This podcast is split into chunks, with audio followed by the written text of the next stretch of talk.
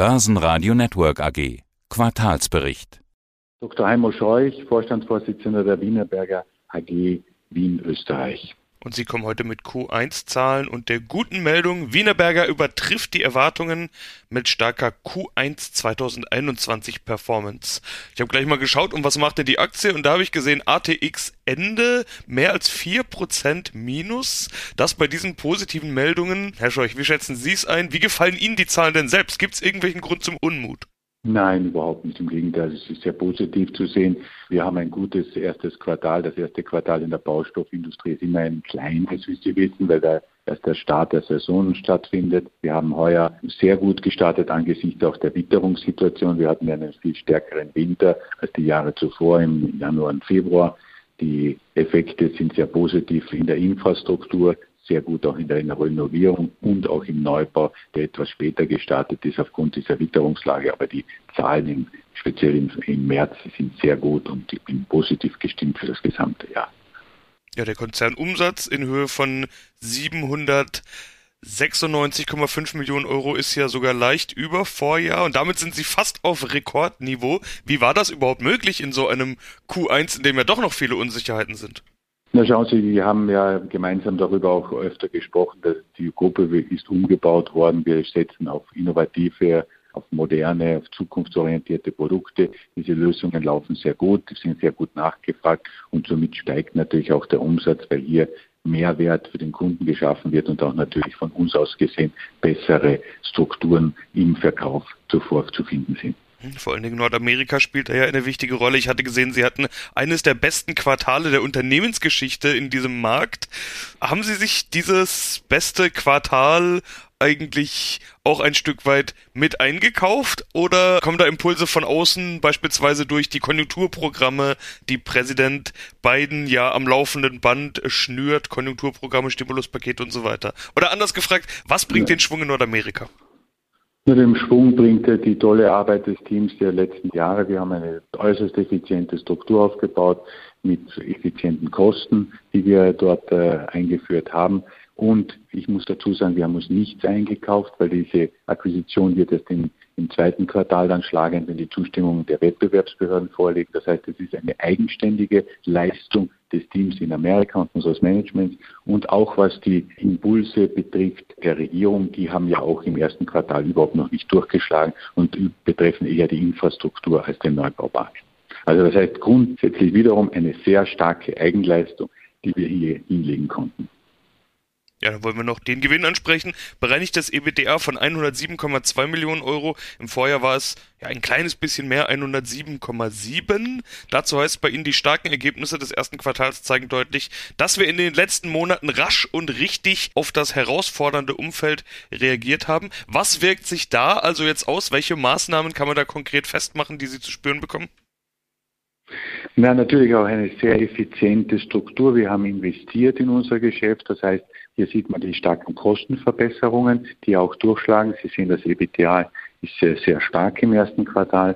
Wir haben auch, was den Einkauf betrifft, sehr gute Arbeit geleistet, um natürlich die Kostensteigerungen hier abzufedern, die da stattfinden in allen Inputkosten, ob das Energie, ob das Rohstoffe sind etc. Das heißt hier eine Gesamtleistung des Unternehmens neben diesen Aspekten auch durch den Vertrieb und wie ich schon erwähnte, durch das verbesserte Produktsortiment. Also eine gesamthaft sehr gute Performance. Jetzt haben Sie schon einen ganz wichtigen Punkt angesprochen, ein Thema, das man gerade quer durch alle Branchen und Produkte hört. Äh, Preissteigerungen, Rohstoffe, Materialien, überall sind die Preise zum Teil deutlich gestiegen. Sie haben jetzt gesagt, durch den Einkauf konnten Sie das gut managen. Auch in der Pressemeldung ist die Rede davon, dass Sie das Quartal erfolgreich managen konnten. Ich habe mich gefragt, wie kann man denn solche Preissteigerungen, und die sind zum Teil ja wirklich enorm, wie kann man sowas erfolgreich managen? Im Endeffekt müssen Sie ja doch diese Dinge einkaufen und die kosten nun mal, was sie kosten. Natürlich, die kosten, was sie kosten. Und da müssen wir natürlich auch schauen, dass wir langfristige Lieferverträge haben. Das ist eines, dass wir ein Geschäftsmodell haben, das sehr lokal ist. Das heißt, unsere Lieferketten sind ja lokal und nicht international. Das heißt nicht, dass die Preise nicht steigen, aber nicht in diesem Ausmaß. Und diese extrem wichtigen Punkte gepaart mit und vereint mit den Maßnahmen, die wir setzen, um Rohstoffe einzusparen in der Produktion, Energie einzusparen, effizienter zu produzieren, all das führt dazu, dass wir hier diese Preissteigerung auch abfedern können. Natürlich, und das betone ich auch, haben wir Preise weitergeben müssen an die Kunden, aber das in moderaten Maße von zwei bis drei Prozent erfolgreich umgesetzt. Das heißt, hier ist, hat die Wienerberger sicherlich wieder das Signal gesetzt, um zu sagen, moderate Preis Steigerungen, damit auch die Kunden weiterhin von unseren Lösungen profitieren können. Das scheint ja auch überall gar nicht so einfach zu sein mit diesem Preise weitergeben. Ich hatte gesehen, beim Plastikgranulat beispielsweise scheint das gar nicht so einfach zu sein, die Preise weiterzugeben. Wie sieht es da denn aus? Das ist eine Ausnahmesituation. Sie müssen sich vorstellen, da gibt es am Weltmarkt einige Anbieter. Das heißt, die sind leider alle gleichzeitig aus der Produktion gegangen Ende letzten Jahres und Beginn dieses Jahres, weil sie Instandhaltung gemacht haben. Das hat dazu geführt, dass eine Verknappung der Rohstoffe zustande gekommen ist und natürlich eine enorme Preiserhöhung von 50 bis 60 Prozent am Weltmarkt.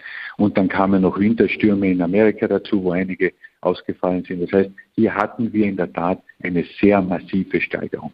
Und diese haben wir in dem ersten Quartal relativ gut noch hingebracht. Im zweiten und dritten Quartal wird uns das insgesamt für das ganze Jahr mit 20 Millionen zusätzlichen Kosten treffen. Die haben wir aber in der Guidance von 600 und 620 schon eingepackt. Das heißt, hier hat wiederum die Wienerberger bewiesen, dass wir auch hier mit solchen Ausnahmefällen und einmaligen Fällen umgehen können. Übrigens gehe ich davon aus, dass sich diese Situation am Weltmarkt in den nächsten Monaten entspannen wird. Das heißt, im Quartal 2 und ins Quartal 3 rein werden wir wieder relative Liefersicherheiten haben und auch der Preis wird etwas zurückgehen.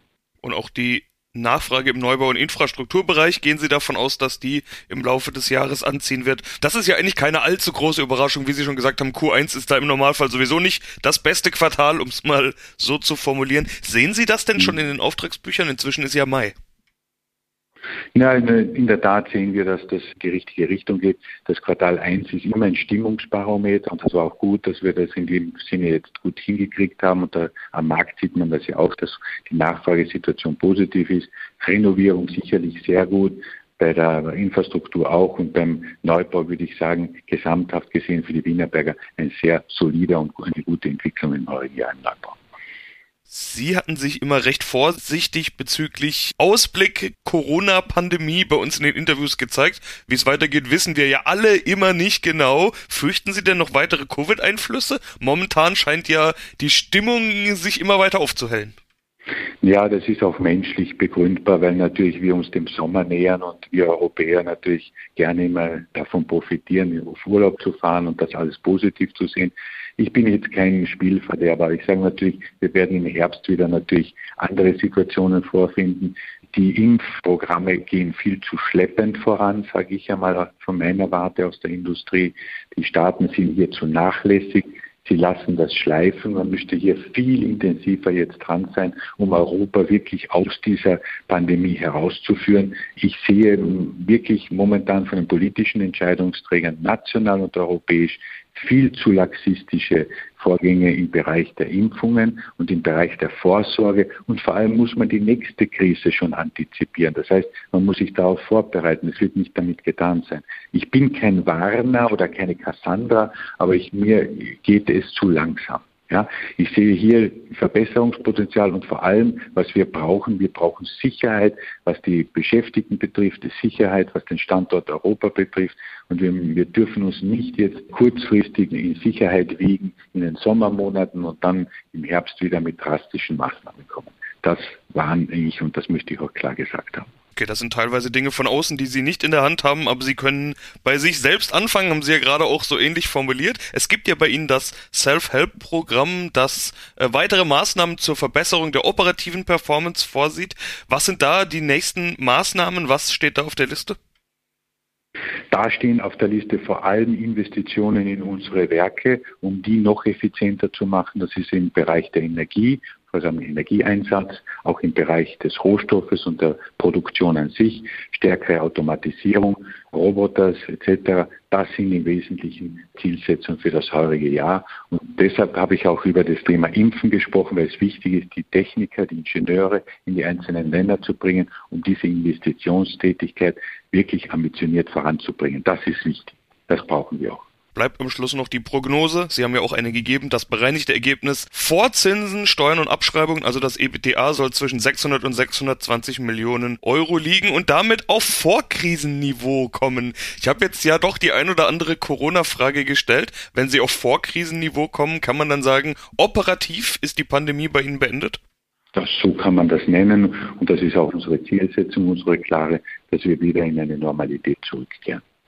Dann wünsche ich viel Erfolg auf diesem Weg. Wir fragen zwischendrin natürlich mal nach, wie es läuft. Herr Scheuch, vielen Dank. Ich danke Ihnen für das Gespräch. Das Börsenradio Nummer 1. Börsenradio Network AG.